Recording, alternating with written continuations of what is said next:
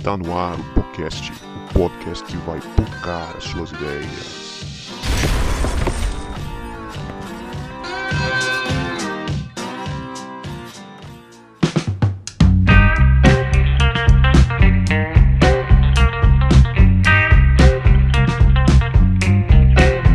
Para você que achava que a gente não voltava, a gente voltou este é o podcast, o podcast que vai focar as suas ideias. Meu nome é Guto e hoje eu estou aqui com o Adorian, conhecido como Dodô, que depois que ele virou pai, os perrengues mudaram um pouquinho. Verdade. Fala galera, prazer estar com vocês. Eu sou o Dodô e hoje eu tô aqui com o Davi, que está experimentando a frase do profeta Chaves. Se você é jovem ainda, amanhã velho será. Tá ficando velho já. Temperamento já é de velho, né? Ele já tem de velho. Então, meu nome é Davi, tô aqui com a Thaís, que trabalhava com juventude antes de Adão ser adolescente. Caraca, pegou pesado, mano. Verdade, é verdade. Não é assim também não. Tô aqui então com o Guto. O Guto aí é um cara, né? Que você acha que ele é tranquilaço, de repente ele solta umas daí e a gente segue o barco aí, é um cara sensacional. Eu não entendi se ela me ofendeu ou se ela me elogiou, mas tá beleza. A gente, a gente segue aí, segue. Pois é, galera, estamos aqui hoje com o pessoal que é- tem estreante aqui no podcast, tem gente que já gravou por aqui com a gente, Davi, Davi, que a fama o precede, onde ele vai, ele arruma confusão, ele faz amigos. Bicho, fake news de vocês. É, eu não sei se, o- se os ouvintes lembram do Gabinete do Ódio, né? O podcast aqui, ele, ele faz parte do Gabinete do Ódio Crente. Guto, Vinícius Maia, companhia.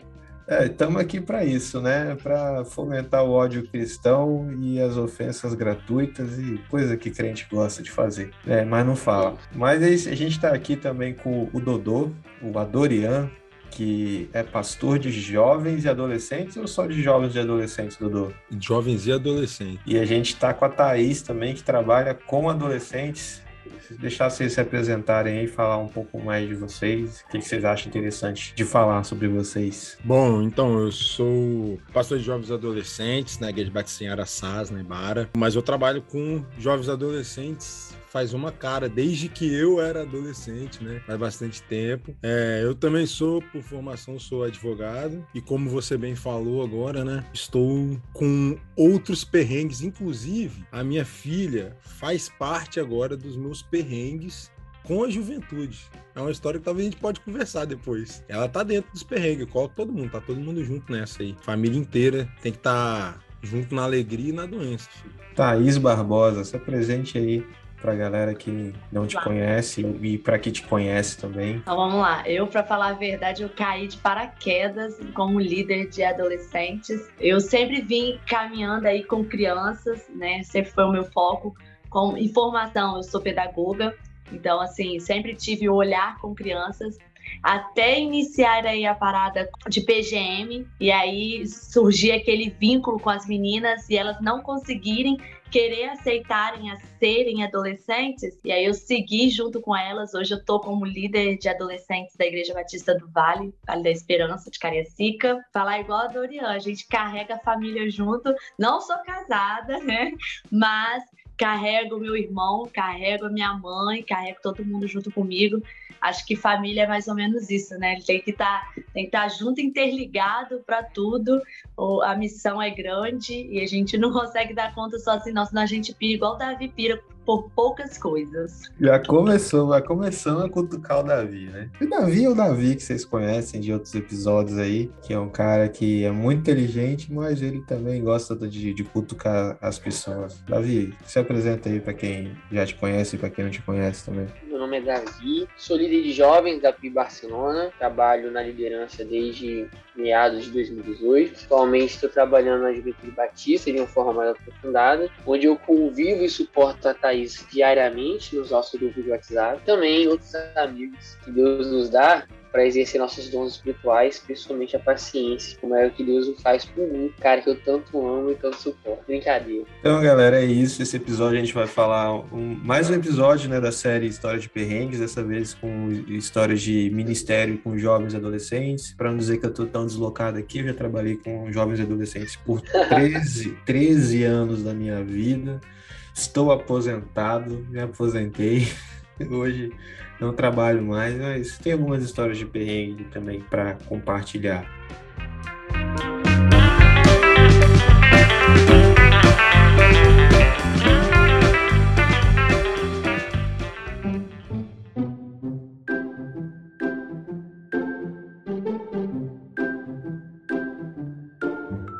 Galera, queria que vocês falassem aí um pouco do tempo que vocês trabalham com juventude, quanto tempo que cada um aí já está nessa nessa lida aí de trabalho com jovens e adolescentes? Começar aí pelo Dodô. Cara, então, eu trabalho com juventude desde que eu era adolescente, né? Na verdade, eu nunca tive um pastor de jovens, tive pouquíssimos líderes de juventude, assim, que era na minha igreja, eram líderes de juventude. Então a gente ia pegar o boi pelo chifre, fazendo as coisas acontecerem, até que é, a, a, organização orgânica mesmo da gente, assim, fosse levar a igreja a entender que a gente tinha que liderar. Então eu lidero, ó, eu tô com 31, datando aqui o podcast, né? Eu trabalho com juventude desde os meus 14, 15 anos, cara. Então já tem uns 15 anos. Rapaz, eu nem era jovem ainda, trabalhava Esse negócio de datar, eu desencanei desde quando o Davi e a Leia dataram o episódio das Crônicas de Nárnia com o Big Brother, velho. Aí eu Ixi, aí já desencanei. Era. Aí já era. Eles conseguiram estragar o episódio das Crônicas de Nárnia falando de BBB 2022. Nossa. Por aquela ninguém esperava. Ninguém esperava. Mas, mas vai lá, Já. Dudu. Jades, Não, né? então- Jades. E aí é isso, cara. Trabalho desde então, mas como especificamente co- como pastor de juventude, né, de jovens adolescentes, eu tô desde 2020. Eu, eu na verdade, parei por uns seis meses. Nesse período, eu fiquei só seis meses fora, porque eu, eu me mudei. Eu tinha ido, foi tempo que eu passei no Canadá. E aí, quando eu fui para os Estados Unidos, com uma semana eu também assumi o Ministério de Juventude lá, para lidar com juventude primeiro, depois a gente foi trabalhar com os adolescentes da igreja de lá. Jovenzinho É. grin- gringo ou jovenzinho brasileiro que mora lá? gringos, cara. Inclusive, esse é um dos perrengues que eu tenho, entendeu? Foi, foi por um dos perrengues que eu fui parar com os adolescentes e não com os jovens. E aí eu comecei a trabalhar com eles lá, cara. E aí fiquei lá um ano e meio com eles. E aí fui convidado aqui pela Araçais para vir para cá. Então aqui no Araçais eu estou já há, há dois anos como pastor de juventude de jovens e adolescentes. Eu fico imaginando que em português a gente fala e os caras não entendem. Imagina você falar, tentar comunicar em inglês com gente de outra cultura. Deve ser um desafio, né, cara? um pequeno detalhe que eu não falo inglês, né? Então, essa era esse Mano, era o como pior, é que você fazia para aconselhar, para pregar? Cara, esse era a pior parte. essa a Natália, que era parte. sua tradutora, não, né? Natália era parte fundamental no processo, assim, é, é, acontecia às vezes de eu fazer os estudos e ela dava a maioria dos estudos, ela quem falava, minha esposa, né? Para quem tá acompanhando, a Natália é minha esposa. Ela sim, ela fala inglês fluente. E aí ela dava a maioria dos estudos e eu, e eu participava mais da comunicação, assim, com eles e do planejamento. E é- era mais no, no dia a dia ali, assim, sabe? Mais estudo, as aulas, isso era mais ministrado pela Natália. Eu cheguei a arriscar algumas vezes, mas foi tão ruim, sabe? Foi tão pífio, tão humilhante, que eu deixei a cargo dela e falei: acho que é melhor você fazer isso mesmo, porque senão Deus vai mandar uma, uma baleia aqui, vai me engolir, vai mandar de volta. Acho que talvez foi até isso que ele fez. Falou, cara, vou te devolver para a SAIS. Porque lá, lá talvez funcione melhor a sua comunicação com a galera. Foi basicamente isso. E você, Thaís, quanto tempo você trabalha com adolescentes? Então, como eu falei, né? já- é, líder, líder mesmo, tem três anos, mas acompanhando aí a parada aí deles, é, caminhando junto aí com essa galera, já vem em torno de sete a cinco anos. Como eu tinha dito, né? Eu comecei primeiro como professora de PGM, né, ali discipulando e tal. E aí logo depois eles se tornaram adolescentes e as meninas elas tiveram um, um desafio muito grande assim nessa transição. Elas não conseguiam aceitar é, desabafar com outra, outras pessoas. Aí eu vim como professora de EBD, aí você acha que você vai ficar por aí, né? Aí daqui a pouco você já está é, organizando isso, organizando aquilo. Então, aí eu entrei como organizadora, ajudando, né, como apoio, até porque eu não queria abrir mão das crianças, mas logo depois eu compreendi, entendi, né, que era, tipo assim, a minha missão já tinha se encerrado com as crianças, e aí eles precisavam de um olhar diferenciado. E aí eu fui me assim, cara, não era o que eu queria muito, não, sabe? Eu tinha muito medo é, de lidar com adolescente, principalmente, principalmente pelo meu temperamento. Eu já fui um Davi na vida, entendeu? Mas. Você fica mexendo com ele, depois ele vai te dar uma complicada também. Mas Rapaz, aí... a gente tem que fazer um episódio só para desmistificar a minha imagem que o ouvinte não me conhece. será? Mas aí, é, será? Acho que todo mundo já tá, já tá sabendo hein, da sua forma. E aí, de três, quatro anos aqui, eu tô liderando mesmo, né? Tá sendo a minha função aí de liderar, de estar junto, de caminhar ali pertinho como o Dodô falou aí, né? A gente nunca teve pastor de jovens. Na verdade, lá na igreja a gente recebeu um pastor, o pastor Clayton, para ser pastor de jovens, mas nós entendemos que a necessidade da igreja era para ele estar como é, na EBD, né? Como pastor de EBD, trazendo é, estudos, capacitando a galera dos os professores de lá. Então a gente tinha ele como apoio, mas a gente também não tinha o pastor de jovens jovens. Então, assim, sempre era a gente ali trabalhando e tendo o apoio dele, que era a base, pelo menos para equilibrar, porque jovem, sendo líder de jovem adolescente, o negócio dá meio que pipocada aí, né? Então, esse que era o meu medo de, de assumir né, a liderança. Mas a gente passa uns perrengues aí, a gente desespera, surta às vezes, mas tá dando certo, tá caminhando. Surta às vezes quase sempre, né? Isso aí, quase sempre. A gente vira à noite, a gente fica sem dormir, entendeu? Eu tô aqui, ó, vocês podem ver, meu olho tá pequeno, eu tô, tô assim, eu tô acabada, eu tô vindo de um retiro com eles, entendeu? E, e, ontem eu falei assim, gente, vamos, vamos para casa depois do culto, né? Vamos para casa. Não, Thaís, a gente tem que lanchar. Eu não vou lanchar, não. Não, você tem que ir, você é, é responsável pela gente. Como a gente vai lanchar sem você? Eu cheguei em casa, gente, meia-noite e meia, eu, eu, eu, eu, sinto assim que o tempo de, de, de, líder de juventude vai passando quando você não dá conta mais de acompanhar, né? De fazer um, passar uma noite em claro com a galera, de acompanhar esse ritmo. Eu acho que quando você vai sentindo, eu, acho que não tem idade para você ser pastor ou, ou líder de, de, jovens, adolescentes, mas você tem que ter disposição, cara. Se não tiver, tem que ter saúde também, né? Exatamente. Cara, à medida, cara, que as costas vão doendo, à medida que as costas vão doendo, você vai se você vai se desconectando de pouquinho em pouquinho com eles, cara. Os meninos passam o dia todo num, num, num, retiro, alguma coisa assim. Aí chega no final do dia, cara, você só quer ser, você só quer deitar, você não quer fazer mais nada, você não quer comer, nada, você quer deitar numa posição assim, que sua coluna se acerte. E os meninos não, mano, eles querem sair para comer, eles querem sair para jogar, eles querem fazer uma parada e você tá, gente, vocês passaram o dia todo junto, não foi suficiente, cara. Vocês passaram um retiro inteiro, final de semana inteiro, mês inteiro junto, não é suficiente. Nunca é suficiente. Ou pelo menos nunca é o que você consegue dar, né? Mas é porque surtar e liderar jovem é a mesma coisa. É, é sinônimo. Cara, no, na, é, nós fomos pro retiro na sexta. Aí eu falei bem assim: vou fazer a festa por volta de umas duas horas da manhã, que eles vão acabar, vão dormir, né? Hum, eles foram dormir na sexta para o sábado, quatro e meia da manhã. Eu falei assim, gente, eu trabalhei o dia todo, eu acordei cinco horas da manhã para trabalhar. Mas amém, amanhã eles vão estar tá quebrados, porque o retiro tem muitos desafios, né? Provas assim perigosas e tal, eles vão acabar, né? Aí fiz a festa meia-noite, a, segunda festa meia-noite, até uma hora todo mundo, né? Hum, deu uma hora, eu falei assim, galera, vão. Eles, poxa, deixa mais uma hora. Gente, foi indo uma hora, uma hora. Aí no final eu falei assim: vocês querem ver o, o sol nascer só para me situar, para me avisar o meu cérebro que vocês querem ver o, o sol nascer, entendeu? Só para me entender isso. Aí eles, não, Thaís, é porque a gente não consegue. Aí eu, cara, aí na hora que eles falavam assim, a gente não consegue ficar tendo esse momento. Aí, sabe, quebrou assim a, foi meu coração. Chantagem emocional. Isso. Aí eu falei assim, cara, eu já fui, eu já fui adolescente. E assim, realmente a gente gosta dessa parada de sentar, bater papo. E aí eu até, até comentei depois com os meninos, né?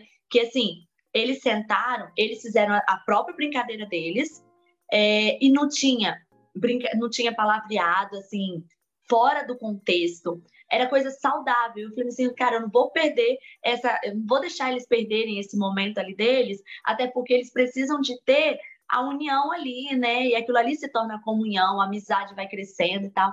E foi isso. Eu fiquei até quatro e meia, cinco horas da manhã acordada, entendeu? E, ó... Deus te abençoe, viu, Thaís? Deus te abençoe. É, no último retiro, o menino falou isso para mim. Eles ficaram enrolando, enrolando, enrolando, até a hora que eu falei, gente, vocês precisam ir dormir agora. Mas por que, que a gente tem que dormir? Porque eu preciso dormir, eu só posso dormir depois que vocês dormirem. Então eu preciso dormir e vocês vão dormir agora. É isso, ponto acabou. Muito bom, muito bom. Porque eu, porque eu preciso dormir é a grande pergunta do adolescente. E a do, e do Adorian é, por que não dormir? O cara, e o cara, quando. Assim, são momentos da vida, né? Tem momentos que, cara, você não quer dormir, velho. Você é, é, jovem, você quer aproveitar. Só que tem um momento que eu falo, velho, por que, que eu não vou dormir, velho? Ficar acordado à noite, Deus me livre. Mas, o, o Guto, é isso que a gente estava conversando antes, né? O jovem, jovem por si, é subversivo, né? O adolescente, jovem, ele vê a seleção de limite e ele pensa, vou quebrar. E aí você vai ficando mais velho, aí você pensa, ah, por que, que é isso tem que ser feito assim? É, por quê? Por quê? Por quê? Mas por que não Davi? dormir? Cara, você que é um jovem líder de 23 anos, cara, é. que tá aí com esse negócio de, de liderança né? Quanto tempo você faz isso? Eu não ia datar, não, mas já que você datou, momento fofinho aqui, é, eu sou bem mais novo que, que, todos vocês, eu acho. Ou pelo menos quando eu comecei a entrar na Juba, todos vocês já eram de certa forma referentes, né? A Dorian foi pregar em Barcelona em 2017, quando eu estava chegando em Barcelona. É, meu primeiro contato com o Harita aí já era mãe de, de família. E mãe de família é o grupo, o nome que a gente dá para é, falar para você, você explicar é. isso aí, porque é, quem não foi no Rádio que Missionário ainda... Que a mina falou que era solteira, aí você falou que ela já era mãe, então, pô... É. No Rádio Missionário a gente divide em grupos, né? E cada grupo tem um pai e uma mãe, que é o nome do responsável. Aí já era, já era líder de um, de um, de um de, já era responsável por um grupo, né? E o Guto já era pastor de jovens há alguns séculos, naquela época já era referência das minhas referências. Cheguei em Barcelona em 2017, antes disso eu era um jovem de uma igreja média pequena, onde, onde tinha certa afinidade, sempre se destacava no meio da juventude, mas não era exatamente uma liderança formal, né? Era um jovem fluente. Em 2017 cheguei em Barcelona e em 2018, após minha entrada na, na UFES, eu consegui de fato um pouco mais de tempo para me envolver na liderança. Acaba que é um ano que eu também conheci a Jubac e a Juventude Batista, é o local onde eu me apaixonei, me apaixonei, consolidou minha paixão e minha vocação pela juventude, onde eu começo a desenvolver e atuar de uma forma mais firme. É em Barcelona também, com a liderança e a amizade do PET, eu consigo entender o que é o discipulado, entender o que é trabalho com o ministério, com a juventude, e começo a aplicar isso na minha na, na liderança local, onde eu fazia parte, e também caminhar mais perto da juventude. E aí, com o passar do tempo, dois aninhos, chega a 2020, onde eu assumo tanto a liderança local de Barcelona, quanto também culmina que eu assumo algumas lideranças de Batista, tanto aqui na Serra, onde eu acabei de passar o bastão da Jubase esse final de semana, e atuando só na Jubac agora, quanto em Barcelona, onde eu sigo liderando há três anos. O que me faz liderar jovem é, de fato, é amor, velho. No final das contas, a frase que a gente carrega o reino de Deus é um reino de amigos, faz muito sentido, principalmente na juventude, né? Porque eu lidero só os jovens, não os adolescentes. Jovem tem aquela questão de já, já não tem pai e mãe, né? É um, é um outro rolê. Se não for pela amizade, as coisas não funcionam. Porque jovem já não tem mais essa de, pô, vamos ver o pôr do sol todo dia? Vamos ficar jogando FIFA até de madrugada? Já é outro rolê. Tem gente que gosta de sair de casa, tem, tem gente que gosta, tem um rolê mais, vão comer uma pizza na casa de alguém, e da meia-noite o pessoal quer ir dormir porque no outro dia vai trabalhar, ou fazer uma parada assim. Então tem todo o rolê mais envolvido com essa questão da amizade, do discipulado. E, e aí também tem essa questão de que eu estou caminhando para essa fase, né? Eu tenho 23 anos, amanhã eu colo grau, estou caminhando aí para o mestrado, penso em casar daqui a dois anos, e as coisas estão caminhando para um, um nível de maturidade da vida adulta mais avançado. Mas, ao mesmo tempo, não tem jeito. É, eu amo a juventude, esse é um ministério que eu venho sentindo na minha vida, eu venho investindo na minha vida, e, e principalmente com prazer de ter vocês do meu lado, que são meus amigos, e são minhas referências aí do, do início da minha jornada como líder de juventude. Esse é um momento fofinho para vocês não falarem que eu sou puro ódio, né? É, então vocês estão falando que eu tenho esse temperamento de velho, as pessoas devem estar imaginando tá outra vendo? coisa, cara.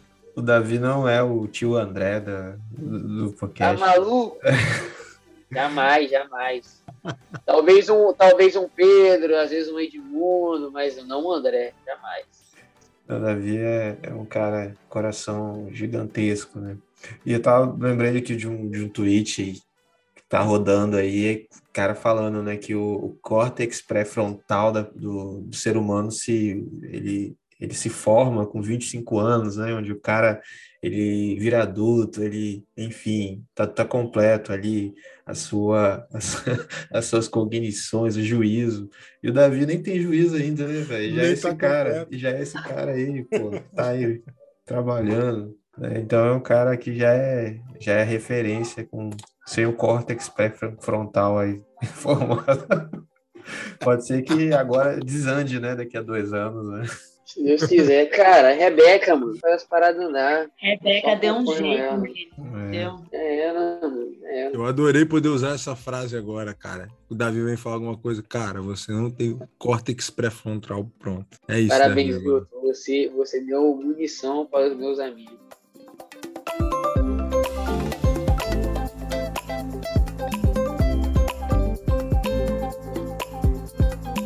Gente, eu queria que vocês falassem agora sobre perrengue, né? Porque ser líder de juventude é passar perrengue, né? Então, eu sei que vocês têm muitos perrengues para para falar aí pra gente. Queria que vocês contassem, para começar de leve, algum perrengue en- engraçado.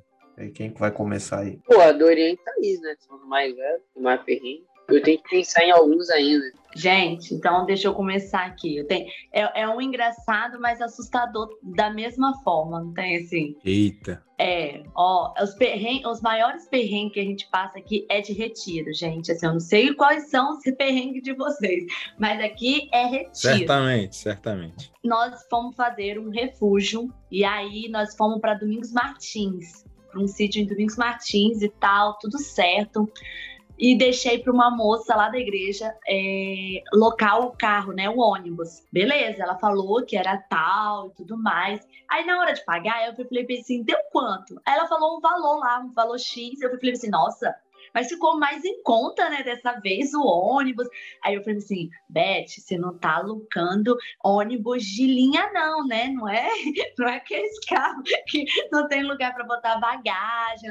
Ela não. Eu falei assim: porque se você chegar com qualquer carro aqui, você sabe que o pastor não vai deixar a gente entrar, né? Ela não, é tudo certinho, tal, tal. Hum, tá bom. Quando deu a hora, a gente só vê um pi, pi, pi, pi, entrando, porque a minha rua, a rua da igreja não tem saída, né? Então entra de ré. Quando eu vi, eu falei assim, Beth, nós vamos ter que ficar por aqui mesmo, o pastor não vai deixar a gente entrar. E tinha 40 adolescentes, gente. 40 adolescentes indo pro refúgio. E tinha um monte que tinha é, 12 anos, né? 13 anos, primeira vez indo tal. Aí eu falei assim, bom, vamos na fé. O pastor não tá aqui, então, né? Não, ele nem vai saber, ele só vai saber quando a gente chegar lá no, no, no sítio que ele tá lá. Tá bom. Estamos indo, estamos indo. Daqui a pouco o carro vai, me para no meio da estrada. Falei assim, o cara, o que que tá acontecendo? Por que, que esse carro tá parando? Não, o pneu furou. Tá bom, vou trocar. Beleza, troca lá. O, o carro já não era agradável. O pneu vai me para no meio da estrada. E assim, a estrada começou a chover. Uma chuva, uma chuva, uma chuva. E tinha banda dentro do, do ônibus. Tudo que você imaginar tinha dentro daquele ônibus.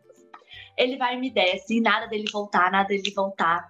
Aí ele consertou. Parou de novo, porque o pneu tinha parado de novo e aí ele tinha que trocar literalmente agora o pneu, né? Que não tinha dado certo. Trocou o pneu e tal. E aí a programação toda atrasada. Matheus, na época, meu primo, ele fazia parte da liderança. Ele me falou assim: vamos fazer o culto aqui mesmo. Deus mandou fazer o culto aqui, então faz, meu filho, faz se você quiser. Se eu só quero Como assim? chegar... No, no meio da estrada fazer o culto? Era o que? Estrada de chão no meio do mato fazer o culto? Exatamente. E eu só queria chegar, porque assim, eu sou meio que apavorada, entendeu? E assim, eu já tava apavorada Meio. que a gente ia levar esporro do pastor pela, pelo ônibus que chegou, entendeu? E o, ônibus, o pneu tá, não tinha um pneu que tinha eh, que tava bom, todos estavam bem carecas, entendeu? Eu só queria chegar no local, só. Enfim, quando terminamos o culto e seguimos. De repente, meu irmão encontra com a gente na estrada. Meu irmão tava subindo também, encontra com a gente na estrada e manda uma mensagem para Amanda, que é uma das outras líderes, né, que fazia parte da coordenação, virou e falou bem assim: Amanda, tá saindo uma fumaça dentro do ônibus. Aí... a Amanda me vai. A Amanda vai e fala bem assim, Thaís, tá saindo fumaça. Eu, fumaça da onde? Não sei. Rafael só mandou mensagem aqui falando que tá saindo fumaça do ônibus. Tá bom. Vamos seguir, vamos ver o que, que é. E começa a subir um cheiro forte, um cheiro forte. E aí os adolescentes começaram a ver. Thaís, tem, tem fogo, tá saindo. É massa. Aí uma outra Meu adolescente. Uma outra adolescente que já tinha ido no refúgio, sabe que a gente faz brincadeiras assim no meio da estrada, é, sequestra, essas coisas assim, entendeu? Virou e falou assim: não, gente, tá pegando fogo, não. Isso daí é pra eles, é pra assustar a gente. Fica de boa, isso daí é deles. É, isso daí eles estão pegando, estão querendo fazer pegadinha com a gente. E aí, não era pegadinha, gente, não era pegadinha. Aí mandamos parar o carro. Então, assim, cara, para o carro, porque o carro que tá atrás da gente faz parte da liderança lá da igreja e tá falando que tá saindo uma fumaça. Aí ele, não, carro tá tudo ok, não tem fumaça nenhuma, não. Eu, moço, mas vamos parar? Vamos parar, né, pra ver? Aí Matheus desceu junto com o rapaz e eu fiquei com os adolescentes, né, pra, tipo assim, dar de um que tava tudo na paz, mas não tava na paz, né? Aí o Matheus desceu e começaram a abrir o, o bagageiro. E começaram a abrir o ga- ba- bagageiro. Gente, quando abriu um bagageiro, a lâmpada estava ligada. Queimou dois colchões. Mas queimou literalmente, de fazer uma bola assim, ó, de você ver o outro lado, de você conseguir pular assim do outro lado. E aí, Matheus, ele não, ele é mais apavorado do que eu. Então, assim, como a gente já eu já lidava com criança, você não pode assustar, né? E aí, o adolescente é a mesma coisa, você não pode apavorar. E tava chovendo muito, gente, muito mesmo. E aí, Matheus entrou e só grit... ele, ele entrou e eu olhei pra ele assim, né? E falei bem assim: e aí? Aí ele, tá pegando fogo! Desce! Desce, desce, desce! Vocês têm que descer! E aí, a galera não entendia nada e falava assim: Thaís, por que, que a gente vai descer na mesma estrada? Na estrada? Eu falei assim, gente, olha só. Teve um acidente e nós vamos precisar de descer. Só que eu não quero ninguém descendo apavorado. E Matheus, vai descer agora. Thaís, é pra descer. O ônibus tá pegando fogo. O ônibus tá pegando fogo. Eu, Matheus, para, desce você. Some daqui. Deixa que eu resolvo aqui. Aí eu fui, expliquei pra eles. Eu disse, gente, a lâmpada ficou ligada e acabou queimando dois colchões e tal. Beleza, descemos com todo mundo. Que Isso lâmpada passou é essa? Do, do ônibus? Do farol do do ônibus? bagageiro. Não tem Ah, uma tá. lâmpada que fica dentro do bagageiro? Era Aham. essa lâmpada. O homem esqueceu de desligar. Hum, O ônibus, ele era ruim, mas ele tinha um bagageiro pequeno, entendeu? Que conseguiu estragar tudo. E aí, minha filha, nada. E a gente tentando falar com o pastor, que o pastor já estava no sítio, a gente estava meio que 200 quilômetros até o sítio já.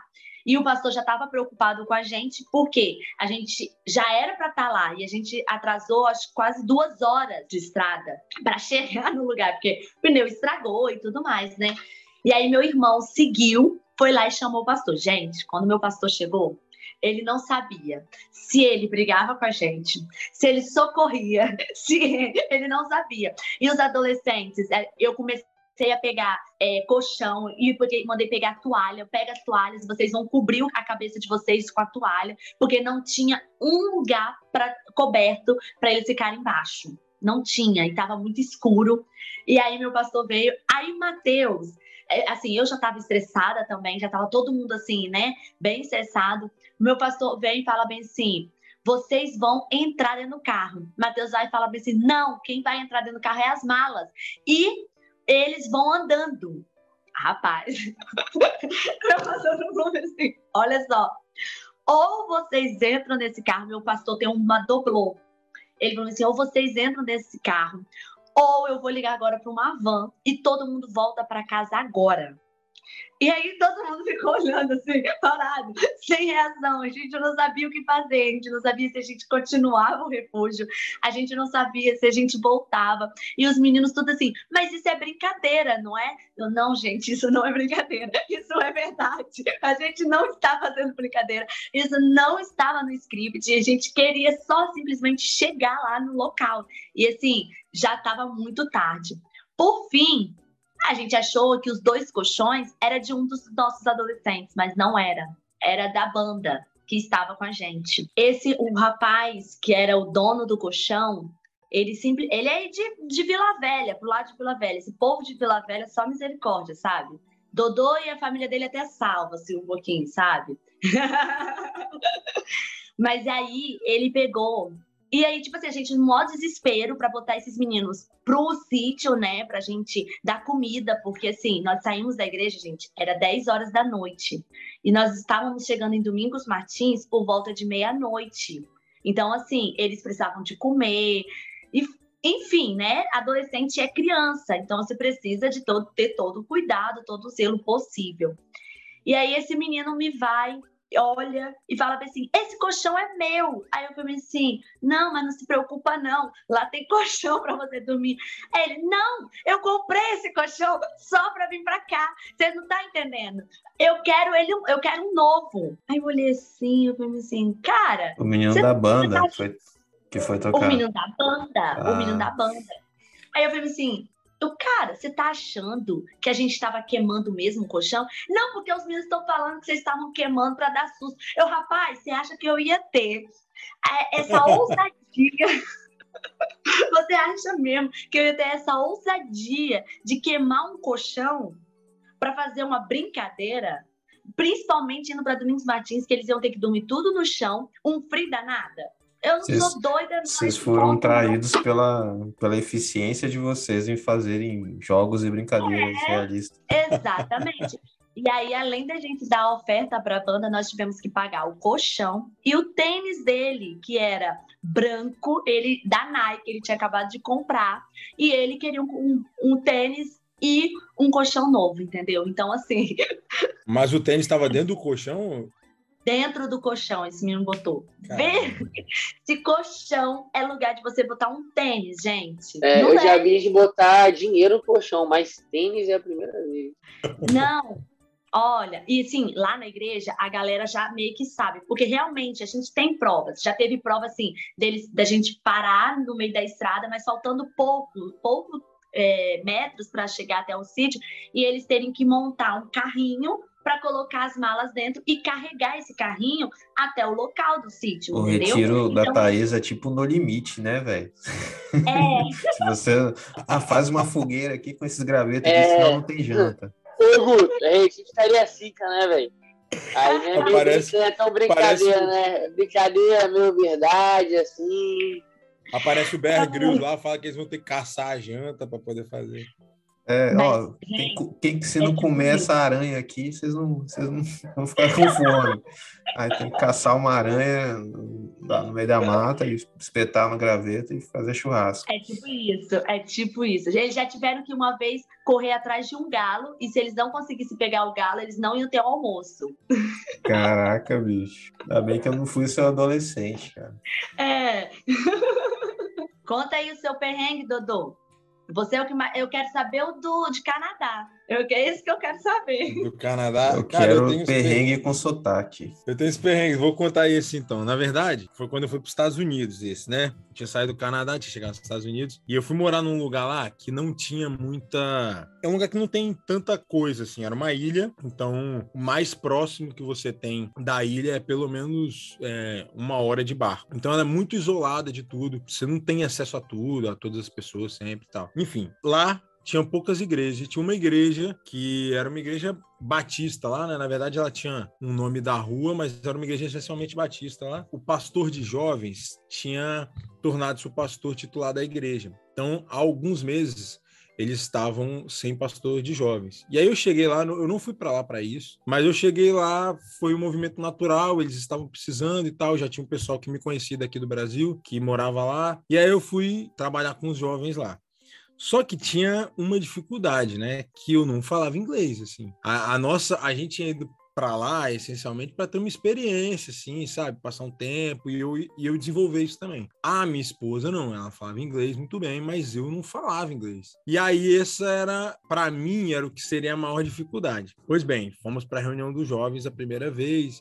Eles falaram: Ó, oh, vai vir um pessoal aí, eles vão começar a cuidar de vocês, vai ser o líder de vocês e tal. E a reunião deles era basicamente assim, era tinha um, um horáriozinho de estudo e tinha um, tinha um horário de comida, uma hora para comida e uma hora para brincadeiras. Então, a maior parte até então era uma hora reservada para brincadeiras e era a hora que eu ia conseguir ter algum é, algum relacionamento com eles. Então a gente estava na expectativa dessa hora. E aí a gente foi jogar stop, né? Que é a, no, nossa dedonha. Só que aí quando, quando é, a gente é, pensou nessa, nessa brincadeira, pô, brincadeira tranquila, sabe? Eu dou uma colada aqui no celular e vai dar tudo certo. Só que uma coisa que eu não esperava era que a, a referência de brincadeira deles era muito diferente da nossa. Porque o stop lá não é só você escrever, ele é um jogo mesmo, sim, de tabuleiro. E aí alguém tinha esse jogo lá e ele é em cartinhas. Ele, as pessoas te mandam várias cartinhas. Então o que aconteceu? Na primeira vez, começou lá, aí, aí tinha coisas muito absurdas, tipo jogadores profissionais de times de futebol americano. Pô, bicho, eu não tinha ideia assim de, do que escrever. E aí, e aí tinha um tempo também para poder cumprir, não era até alguém falar stop, era um tempo, sei lá, um minuto você marca a maior quantidade de pontos possível. Eu fiquei, caraca, bicho, como é que eu vou conseguir fazer? Resultado. Na primeira cartela, eu simplesmente não escrevi nada, zero. Humilhação total, assim. E aí já pagaram, pô, o nosso líder de jovens é burro, né? Foi a primeira impressão que eu passei para eles. E aí eu já fiquei naquela tensão, tipo assim, pô, preciso me dar bem. Então eu peguei aquele, aqueles resultados, pô, pô é, profissional de futebol americano, jogador profissional de futebol americano. E aí eu comecei a pesquisar jogadores profissionais de futebol americano fomos para a segunda rodada. Qual era a minha surpresa? Eu falei, pô, já vou pegar o profissional aqui, já vou começar a marcar. Escolheram a letra, e aí, quando eles escolhiam a letra, eles me deram uma outra carta. A menina jogou uma outra carta na minha mão. E aí, qual era a dinâmica? Era que o jogo, ele mudava, a cada rodada, ele mudava o que você iria escrever. É, e sim, não era, não tinha mais jogadores profissionais que eu fiquei ali um tempão pesquisando. Aí eu já tinha que falar sobre, sei lá, é, números do, do, sei lá, de alguma coisa lá do, do, dia, do dia da independência dos Estados Unidos. E aí eu falei, caraca, bicho, aí foi a segunda cartela em branco. E aí, mais, aí, mais uma vez, pô, realmente, esse líder de juventude nosso é muito burro. E eu com essa parada na cabeça, assim, essa humilhação, eu falei, vou pedir ajuda pra Natália. E aí eu encostei na Natália, e aí tinha um negócio assim. de você sem Natália, hein? Não, sem nada, sem seria nada. E, e aí já tem um negócio assim que se você ficar falando em português perto deles, eles podem se sentir incomodados, entendeu? Porque eles não estão entendendo o que você está falando. Então, estava eu, que não falo inglês, tentando comunicar com a Natália em inglês, uma coisa que a gente nunca tinha feito até então, e tentando explicar que eu estava precisando de ajuda. E aí, começou, de repente, deu tempo, começou a terceira rodada, e aí jogaram mais uma carta na minha mão, e aí eu li lá uma frasezinha assim que eu falei, cara, isso aqui eu sei era uma coisa muito óbvia, tipo um time de basquete, uma letra que eu sabia. E aí eu escrevia primeiro. E aí o que aconteceu? A Natália, nessa brincadeira, entendeu que eu estava tentando passar cola para ela e ela copiou a minha, a, essa minha. E aí, nas sequências, ela estava tentando, esperando eu escrever o resto, porque ela tinha entendido, tipo assim, pô, você vai saber falar tudo, qualquer coisa, entendeu? E aí eu tentei explicar, tentei fazer o resto, mas eu só, só marquei um ponto de, sei lá, de 15. E aí a Natália ficou, cara, bravíssima comigo, porque ela tava esperando eu passar as respostas para ela, e eu tinha falado que, na verdade, eu queria as respostas dela, e aí, além da humilhação, gerou um conflito interno ali do casal, e nós fomos para a quarta rodada.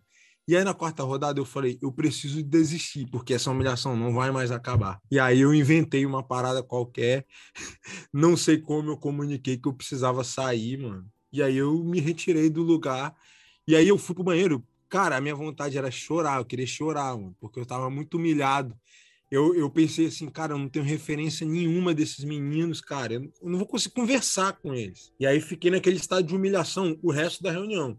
Depois a gente foi comer. Como tinha sido a primeira reunião, não tinha nenhum estudo, assim, né? Tinha um rapaz da igreja recebendo a gente na casa deles. E aí a gente foi comer e eu fiquei isolado no cantinho, assim, pensando, refletindo sobre a vida. Pensando nos cursos de inglês, assim, que eu não o que fiz. que eu tô fazendo aqui? Cara, é, por que, que eu aceitei entrar nessa? Pensando nos cursos de inglês que eu deveria ter me dedicado mais, sabe assim? Mano, eu o também, caraca, eu bicho. entro numa situação e falo, velho, por que que eu aceitei isso, cara? Onde eu Por tava com a cabeça? Então, eu perguntei para Deus, eu falei, Deus, não vai, eu não vou conseguir conversar com eles. E foi tão notória essa essa humilhação, assim, esse, esse distanciamento, que aí na umas semanas depois, assim, a gente ainda continuou frequentando as reuniões, as reuniões deles, mas aí já eu, assim, já no estado de companheiro da Natália, eu ia ali para ajudar a Natália, porque já não tava dando. E aí a gente trocou uma ideia com os líderes lá, eles vieram conversar com a gente, e aí, vocês acham que tá dando certo? Tipo assim, ó, acho que não tá dando muito certo, não. E aí a gente falou, ó, cara, eu acho que talvez a gente lide, eu consiga lidar melhor com os adolescentes do que com os, com os jovens. E aí, daquela, daquele dia em diante, a gente começou a trabalhar com os adolescentes. A galera, uma galerinha que tava bem subindo dos juniores mesmo, eram bem mais novos. Que aí era mais fácil de lidar, porque Mas- as brincadeiras eram mais. Era Vocês mais tinham quanto tempo corporal, lá, cara? entendeu? Vocês tinham quanto tempo lá de, de- tinham chegado? Então, nesse, nesse, nesse lugar específico, a gente estava lá. Esse, o bate-papo para a gente assumir foi com uma semana e pouca. Então, com duas semanas, três semanas, a gente já estava nessa reunião com Não eles. tinha nem entendeu? se aculturado em nada, né, velho? Chegou tinha nada, não tinha- e na E, e coragem. foi assim, na verdade, a, a nossa, a- a- o nosso plano era de ir para o Canadá. Então, eu podia te dar uma aula do que fazia, porque eu assisti um milhão de vídeos do YouTube, eu pro- procurei pesquisar sobre o Canadá. De repente, sim, e de repente, do nada, Deus levou a gente para os Estados Unidos, e aí a gente, cara, o que, que a gente tá fazendo aqui? A gente tava, a gente tava jogado, assim, sem entender. Eu morava num quarto, cara, parecia que eu tava vivendo num retiro, sem brincadeira. Eu morava num quarto tão pequeno que eu botava o meu pé por cima do packzinho de água, assim, para poder dormir, porque o quarto era muito pequeno. E aí a gente não tinha culturado, a gente não conhecia todo, ninguém, a gente tava perdido, perdido. Mas aí desenvolveu o trabalho com os adolescentes. E como a gente estava com isso muito fresco aqui, na época a gente trabalhava com a embaixada, aí, cara, foi um trabalho mais suave, porque era mais corporal. Pô, vão lá fora brincar, vão fazer essa dinâmica aqui. Que os jovens já não estavam nem aí, né, cara? Os meninos lá era outra, era outra ideia. Então, essa distância, cara, me humilhou. Assim, eu fui humilhado lá e aí desisti de ficar com eles, falei que não- tinha condições e fui trabalhar com os adolescentes, tentando ser menos derrotado possível. e Graças a Deus, lá pelo menos os humilhados foram exaltados e deu tudo certo. Os meninos entenderam a mensagem, pelo menos, né? Então, com os adolescentes funcionou. Agora com os jovens foi humilhação total, cara. Foram dias de luta só, nenhum de glória.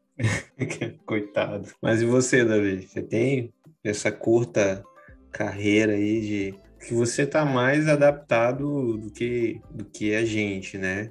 Na verdade, assim, quem, quem é mais velho trabalhando com juventude passa mais perrengue. Talvez você não tem tanto perrengue assim, ou tem? Irmão, graças a Deus, meu ônibus nunca pegou fogo, nunca tive U- que pagar, Uma coisa, velho, que a gente já que passar constatou, humilhação com, com um gringo. mas a gente já constatou que o inimigo age nos transportes do retiro, cara. Você pode ouvir aí outros episódios de perrengue aqui no podcast que o inimigo age furiosamente nos, nos ônibus de retiro, cara. Ou o orçamento Cara. que a gente tenta economizar e, e a gente acaba se lascando, né? Eu, eu, tenho, eu tenho história pra contar assim.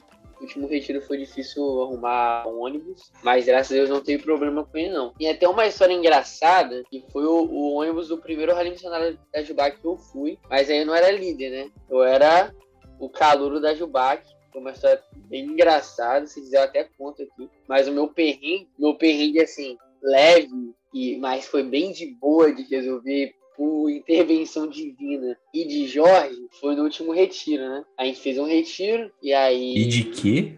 E de Jorge? Jorge, Jorge. Que Jorge é o, é o dono do sítio, dono do sítio. Ah, tá. Ah, aí foi tá. fazer um. São um- Jorge. É, eu Não, achei que não. era São Jorge Batista, ou seu é- Jorge, né? Dos dois. Não, é, é que a gente é batista. que A gente é batista. A gente tava no retiro, né, em, em Vila Velha, quase Guarapari, então é um sítio bem afastado. E aí, conversando com o Jorge, ele me avisando que o sítio tinha um pouco de gás, mas eu teria que comprar o gás no decorrer do, do evento, mas eu podia ficar tranquilo, porque ele, ele ia me passar alguns contatos que vendiam o gás que levavam até lá.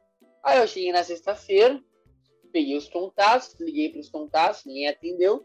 Mas como tinha gás, eu pensei, ah, deve ser a hora, porque realmente está tarde. Amanhã eu ligo para esses caras para comprar o gás.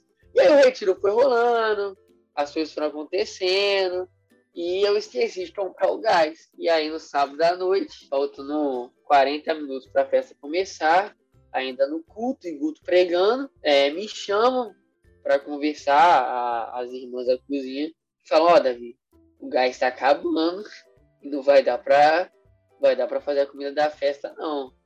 E aí eu começo a ligar pros caras, os caras não me atendem.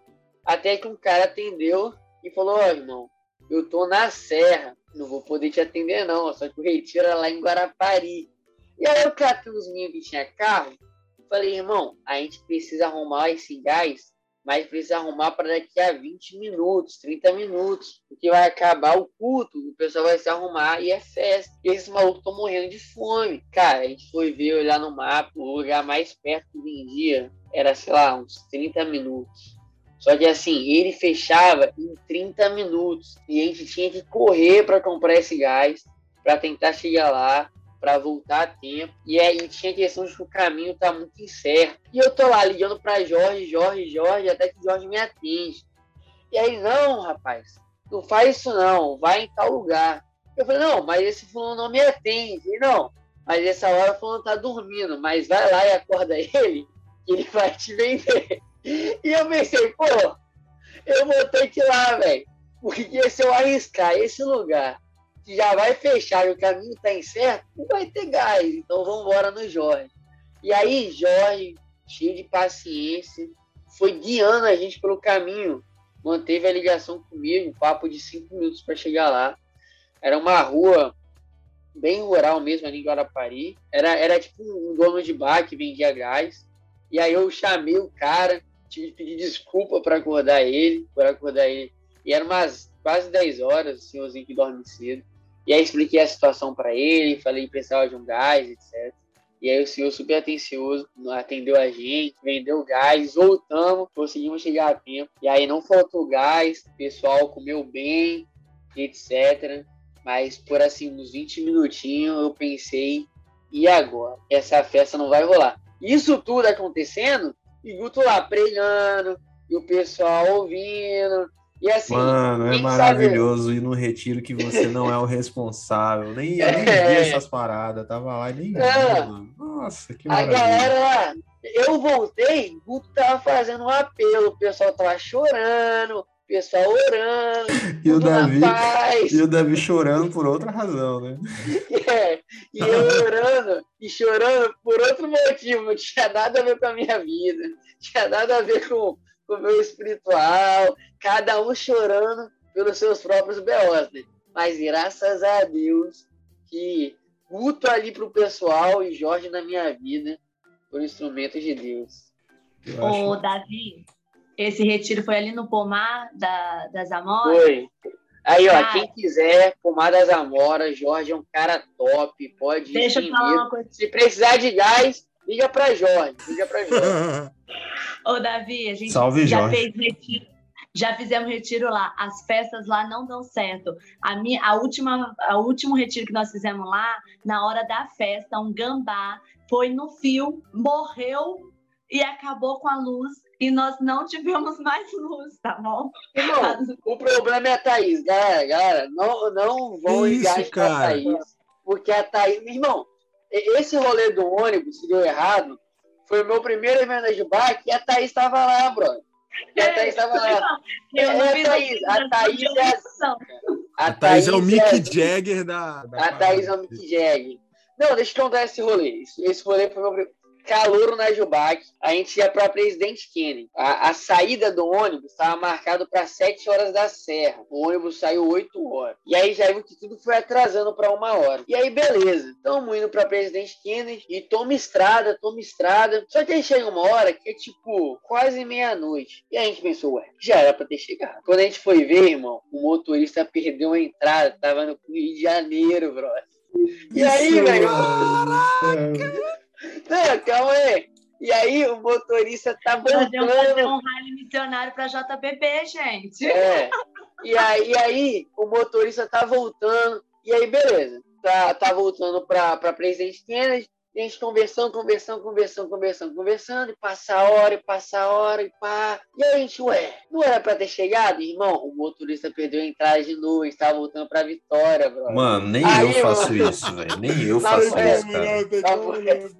Não, e aí, e aí eu cheguei em março, que é presidente da Jubá, e falei, Márcio, cola nesse motorista aí, irmão, porque se piscar, o maluco vai perder a entrada de novo. Era pra gente ter chegado em Presidente Kennedy 11 horas, mais ou menos, pelo cronograma. A gente chegou duas e pouca da manhã, irmão. E no outro dia, treinamento missionário cedinho, papapá, mó rolê. Na volta, nós foi mais chegamos, tranquilo. Nós chegamos, o povo já estava tudo dormindo, ninguém queria fazer check-in de ninguém, só queria que a gente fosse dormir. Mas é culpa de quem? Pessoal de Vila Velha. Vila Velha. Tudo Vila Velha. Ah, Tadinho, pessoal de Vila Velha. Isso Rapaz, é xenofobia com Vila Velha. Você percebe, a Thaís aparece incêndio, gambá, motorista Agora gambá eu nunca vi, eu nunca vi. Nem eu, nem eu. É, em retiro, gambá suicida, então, nunca vi, velho. Cara, gambá possuído. E outra coisa, gente, tudo em retiro é tudo muito caro, né? E aí, assim, você quer dar o melhor. E nós, na época, a banda Souk, né, era a banda do momento, e eles queriam que a gente levasse banda Souk, vamos levar banda Souk. Aí levamos, né? Enfim, é, pô, pagamos caro na banda.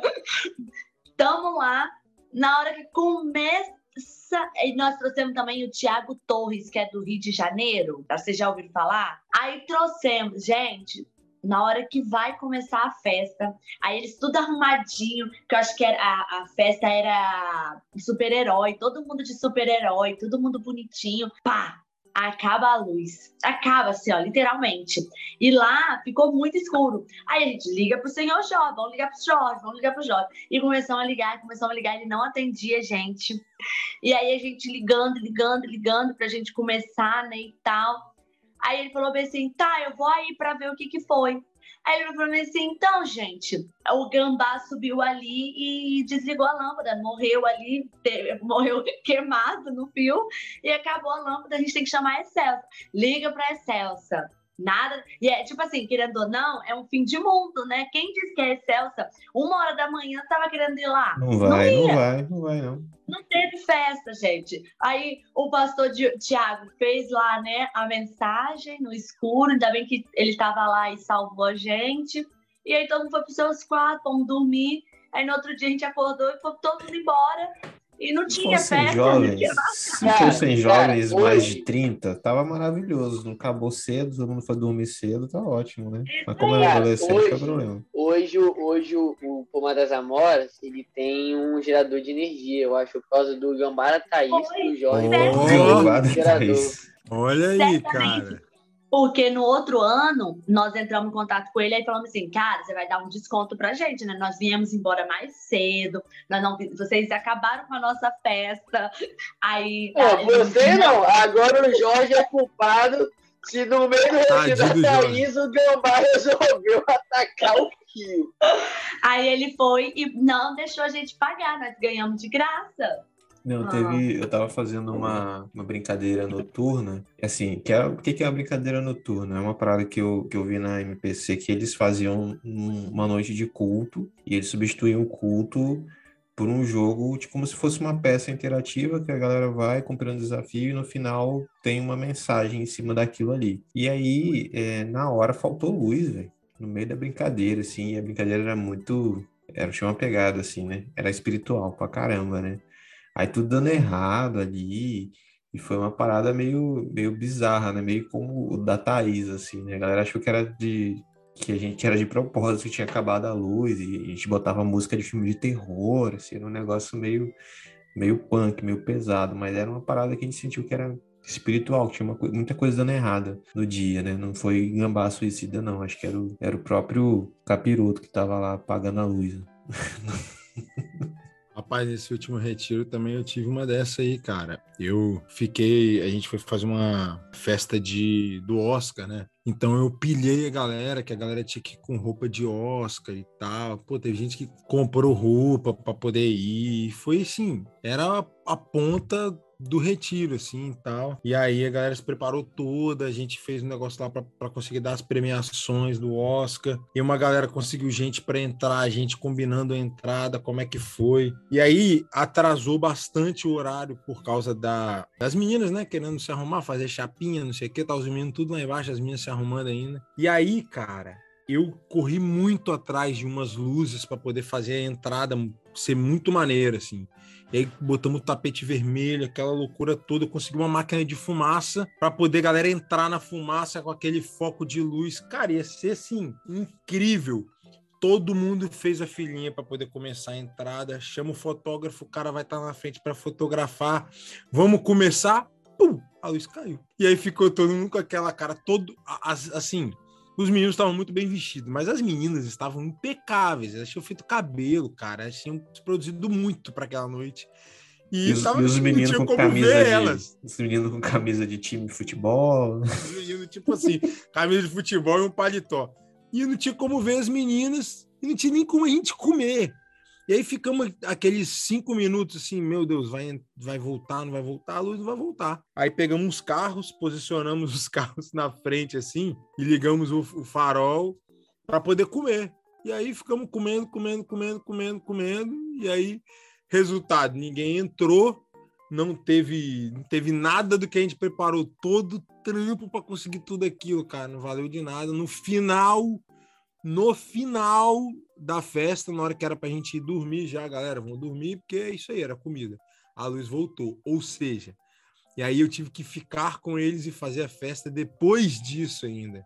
Foi Mas a galera ficou três chateada, velho. Porque a experiência que eu tenho é que a gente, a gente vai, planeja uma parada e tal, vai fazer, mas só de estar junto a galera já acha massa, assim, e, pô, às, às vezes não, não rola do jeito que a gente quer e, e a galera curte, igual nesse retiro do Davi, choveu o fim de semana todo, mas a galera ficou junta, trocando ideia. Eu ia foi- falar disso agora. Cara, o retiro, eu, eu fui lá duas vezes no, no sítio, no sítio. E assim, das duas vezes que eu fui, um solzaço de rachar, mano. Piscina tinha acabado de, de reformar, tava linda. Campinho tava no esquema.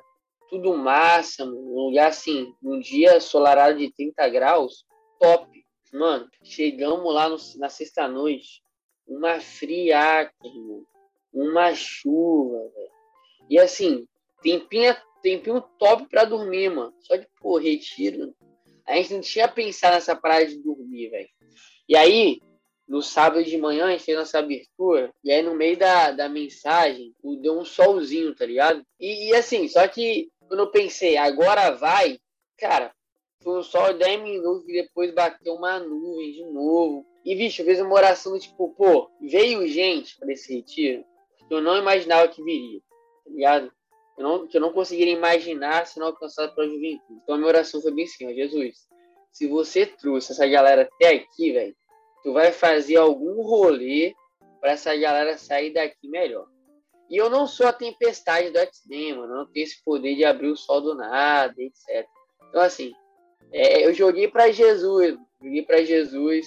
E apesar do frio, mano, deu para jogar bola, a galera comprou a, a, a, a gincana à tarde. Jovem é meio chato pra gincana, né? Então eles estavam com uma cara tipo, pô, vai ter gincana. Só que, mano, quando chegou na hora da gincana, a galera, tipo, curtiu demais o rolê. E aí, mano, foi um momento que todo mundo interagiu, galera brincando, gritando com o outro, torcendo cada um pro seu time. E assim, deu uma injeção de ânimo. Que depois do almoço, naquele frio, o pessoal queria dormir. E aí a gincana deu para eles darem uma relaxada no almoço, interagirem. Aí ela foi jogar bola, sinuca. E aí o tempo deu uma abertura. E, e a festa lá deu certo. Não tinha nenhum gambá, graças a Deus. Não precisou acionar ninguém. Assim, fora o gás, fora o gás, tava tudo certo. Mas como ninguém tô sabendo do gás até agora, o pessoal veio testando gás até agora, para eles estava top. E a festa foi massa, o pessoal curtiu, etc. O Guto falou as heresias dele e fomos embora.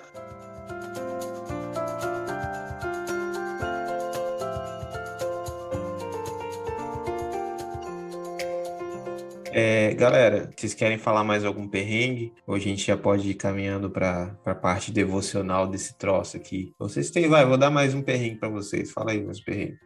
Irmão, eu consigo falar um perrengue junto com o devocional, se você quiser. Que aí eu resumo tudo para a gente ganhar tempo. Aí sim. Que isso, hein? Nem João Marcos, os seus melhores dias neste podcast, faria um negócio desse.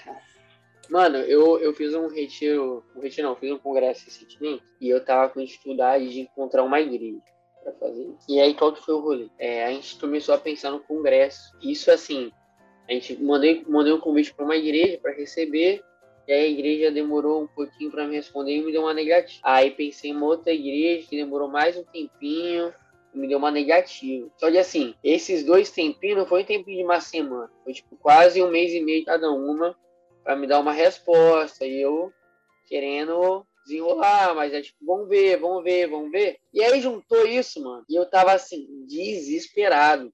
Porque nesse meu tempo eu tinha feito outras paradas. Esse congresso culminou junto com o retiro da juventude, e a questão do mestrado. Então, isso tudo tava acontecendo muito minha cabeça. E aí teve, teve, um, teve um dia que eu fui numa outra igreja, terceira igreja. E essa terceira igreja, assim, era ideal para receber esse congresso. Era ideal. Só que quando eu cheguei lá, mano, ela não tinha data para ela, ela tinha dado uma outra data, no mesmo mês, mas eu teria que escolher se eu faria essa data sacrificando um outro compromisso que eu teria, já tinha acertado, mas que não era tão importante quanto esse. Porque esse eu, eu de fato era o líder da parada. Né? E eu tava muito mal nesse dia. Eu voltei para casa e tava tipo, não sei o que eu vou fazer. Porque assim, falta um pouco, um pouco mais de dois meses para esse congresso e eu preciso de uma igreja que consiga receber a galera. Essa igreja é ideal, não consigo pensar em mais nenhuma outra igreja para receber, mas ela não tem a data. E eu teria que, assim, bambear muito para fazer na data que ela tinha, porque teria que ter menos tempo para fazer o congresso, eu teria que sacrificar um compromisso que já estava acertado que as pessoas precisavam de mim, tá ligado? E aí eu fiz uma oração chorando na, naquela tarde, tá ligado?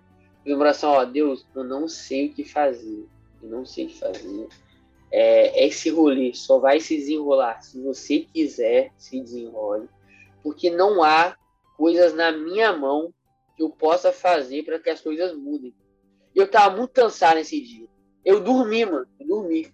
Porque eu entendi, não tinha, não tinha ninguém para eu ligar, não tinha uma planilha para eu escrever, não tinha um briefing para eu escrever, não era uma questão de, de planejamento que eu tinha que alterar na tarde. Não havia nada para eu fazer. E eu dormi, eu orei chorando, dormi. Acordei, fui para a igreja fazer minha vida. No outro dia de manhã, velho, no outro dia de manhã, a secretária da igreja me liga e fala: Davi, aquela data que você pediu, que ia ter outro compromisso, tá desmarcado.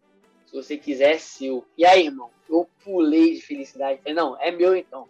Não marca mais nada, que essa data aí é ideal para mim. E, mano, a igreja assim comprou o congresso, toda a liderança pulou junto, a data fechou na que eu queria certinho. O tempo até era curto, mano.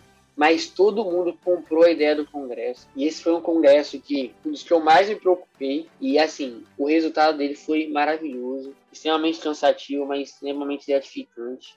Ele conseguiu me, me fazer em mim, me fazer entender melhor essa ideia de dependência de Deus Porque, assim, alguns perrengues são muito fáceis de resolver. Tipo, é, faltou gás, eu sei para onde ligar. É, eu tenho um carro, eu vou lá, volto, o pessoal podia esperar um pouco para comer, mas eu sabia desenrolar. Ônibus, o cara volta e entra na rua certa, puxão a gente liga para a igreja, sacrifica um pouco do orçamento e paga, etc.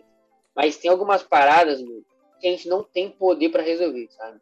E aí, nesses rolês, a gente que é líder, a gente aprende, sabe? É, o Retiro de Barcelona e esse congresso me ensinaram muito durante o processo de fazer esses eventos, sabe? Não só de ouvir os preletores, mas de, no processo, eu aprender a ser dependente de um Deus que, que não precisa de mim e que me ensina a confiar nele da maneira certa e que me ensinou, cara, que se existe alguma coisa no mundo, no universo que funciona é Jesus. Jesus funciona. Ele faz as coisas se acertarem da forma que ele bem entende, quando ele entende. E assim, são coisas simples, sabe? Jesus não fez eu andar sobre as águas, Jesus não multiplicou o pão, Jesus me deu um telefonema depois que eu chorar para ele, depois de ter chorado para ele, e mostrando que as coisas iriam dar certo. Jesus é esse cara que faz milagres simples, objetivos e reais, de acordo com o que a gente precisa, mostrando que nós sempre podemos depender dele, que ele resolve tudo que a gente precisa da forma que ele bem entende.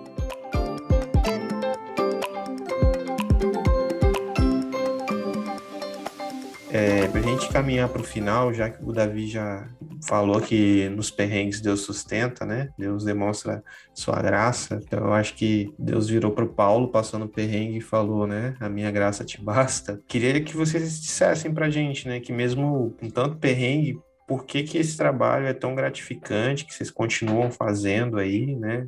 Vocês estão aí resistindo bravamente como lideranças de jovens e adolescentes, sendo que às vezes tem tanto contra que acontece.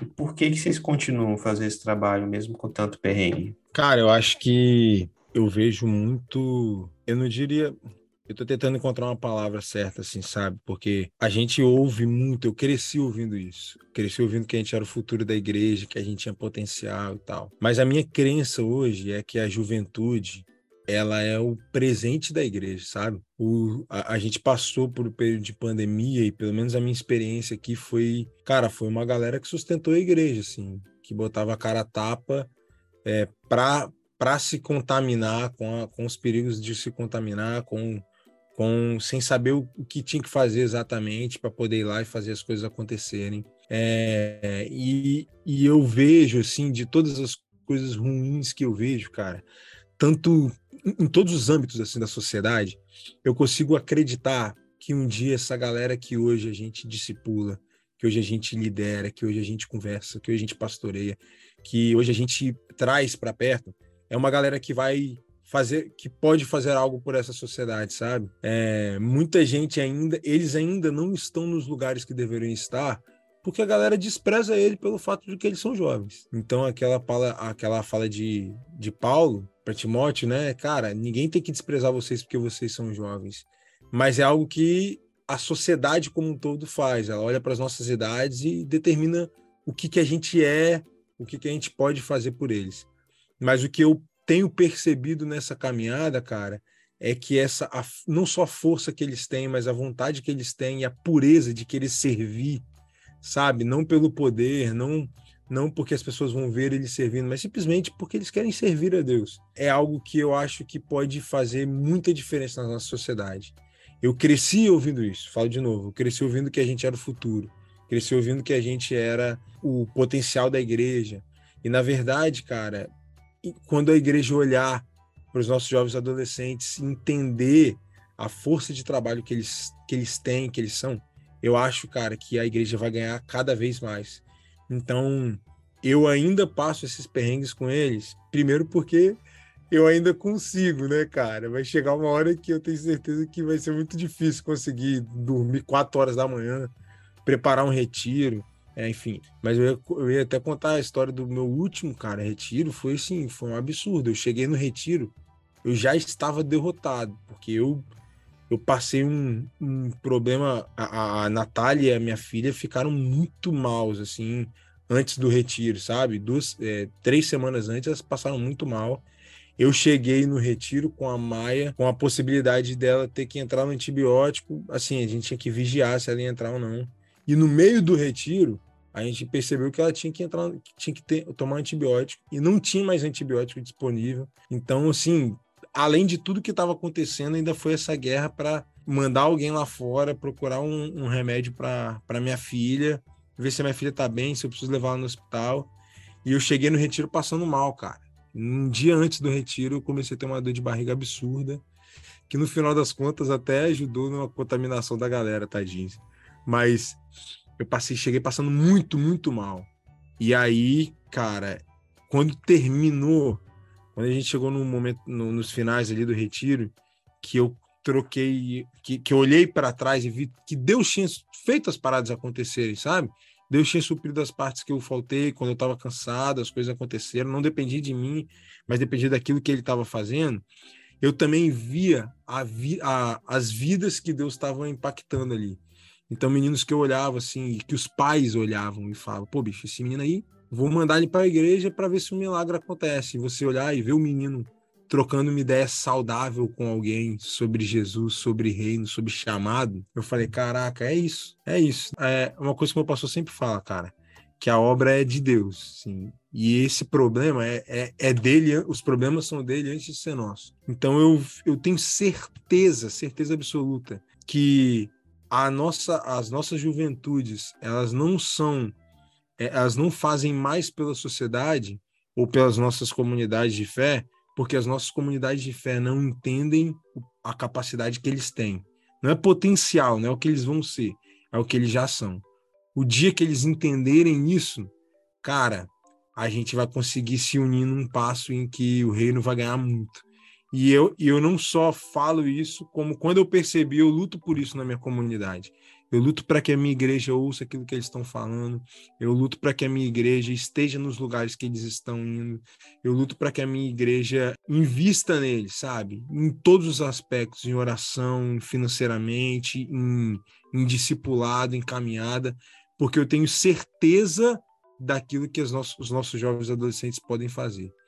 E aí eu, o que eu preciso trabalhar é para que a igreja se desperte sempre para entender que eles são presente, eles são presente.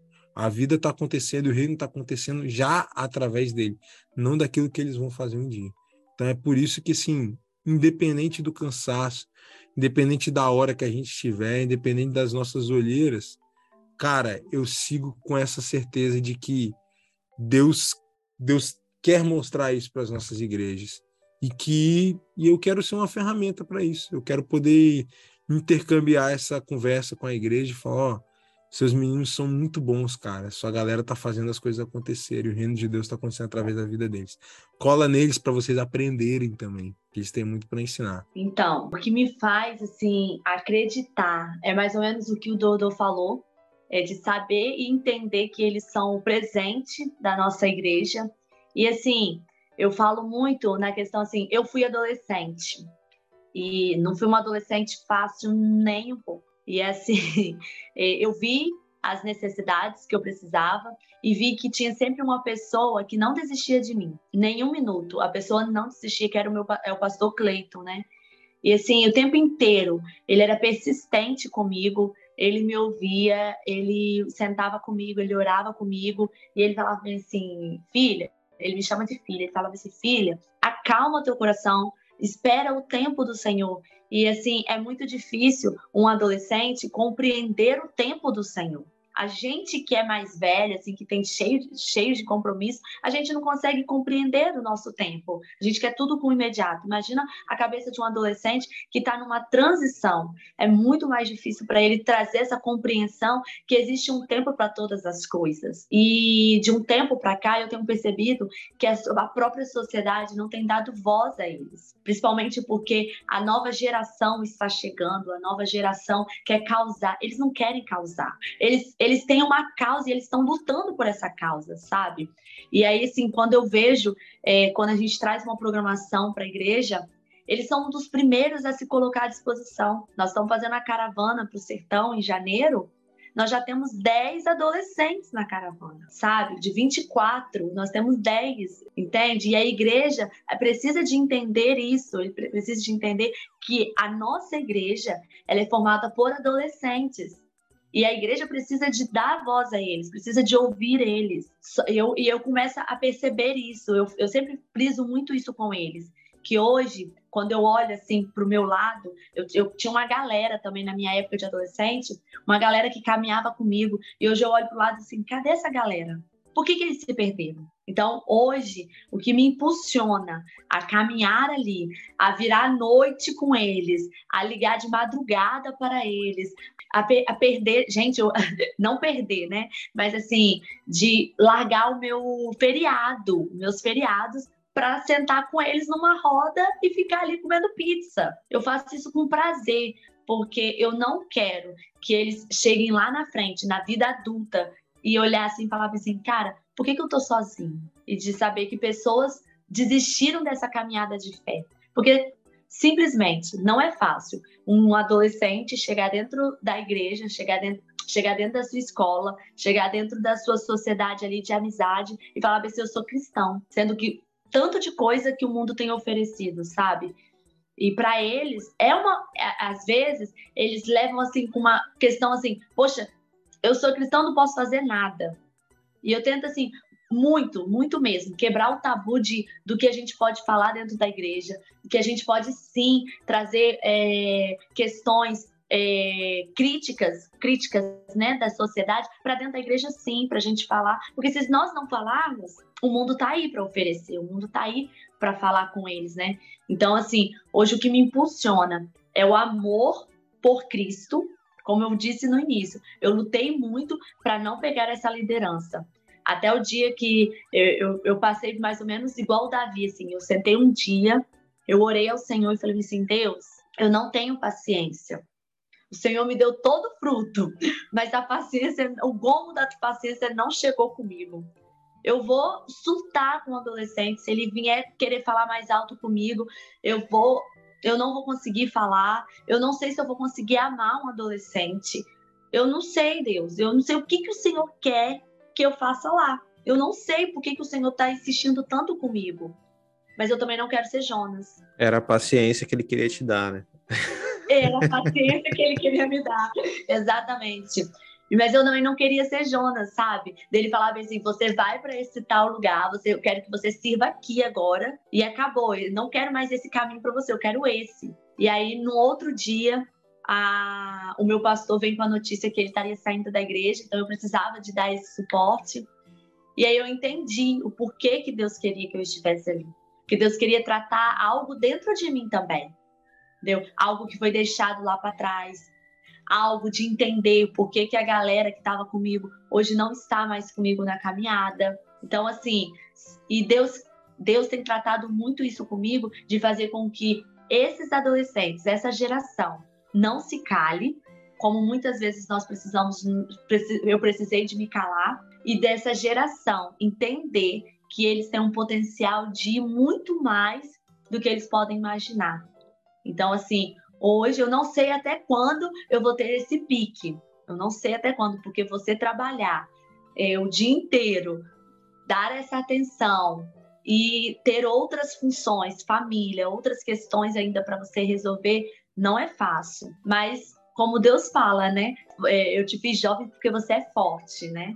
Então, assim, eu não vou deixar é, a peteca cair, mas por conta disso, porque eu, eu acredito nessa geração o que a sociedade não está acreditando e nem os seus próprios pais estão parando para ouvir, eu quero ouvir para ajudar eles a vencer dia após dia, para eles não desistirem da fé, até que ele venha, eles permaneçam juntos ali na caminhada. Amém. Mano, pra mim é amizade. É, eu gosto muito de estar com meus amigos, de estar com eles. E pra mim, essa ideia de que o reino de Deus é um reino de amigos resume muito que é, que é a igreja, sabe? Tem a questão da vocação, né, mano? O que eu gosto de fazer, mano, é estar com os meus amigos e cuidar deles, sabe? Pô, eu já me perguntei várias vezes o que eu tô fazendo aqui, tá ligado? Por que eu não largo essa parada de liderança pra lá? Foco na minha vida acadêmica, virar professor, etc, papapá, que dá trabalho, né? consumir muito tempo, tá ligado?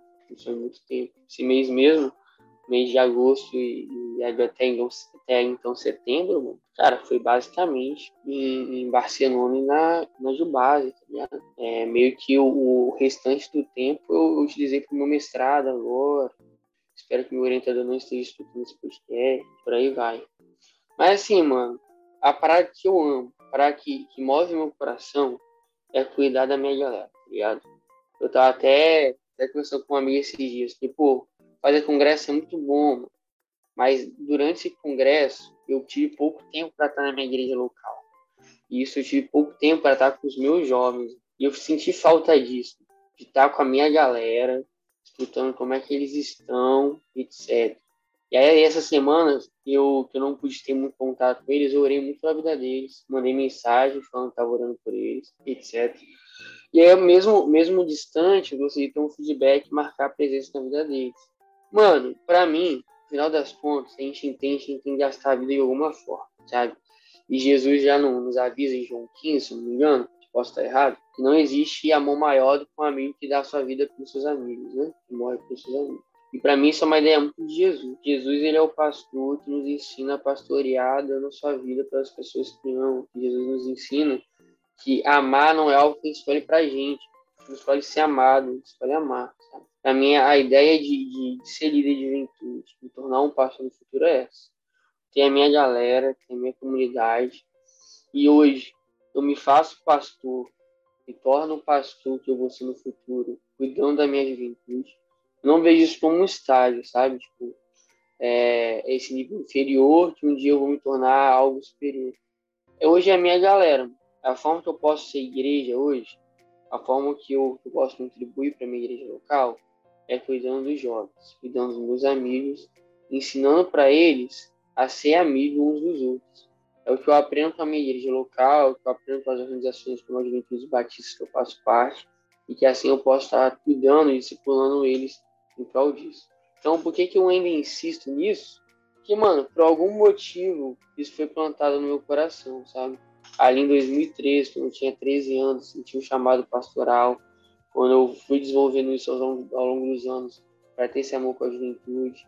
Em 2018, quando eu conheci a Juventude Batistas, aí eu fiquei apaixonado, tive essa confirmação do meu chamado pastoral, meu chamado de cuidar especificamente por um tempo da juventude. Mano, é a parada que me move é a parada que eu amo, é a parada que hoje eu gosto de doar o tempo da minha vida, tá ligado?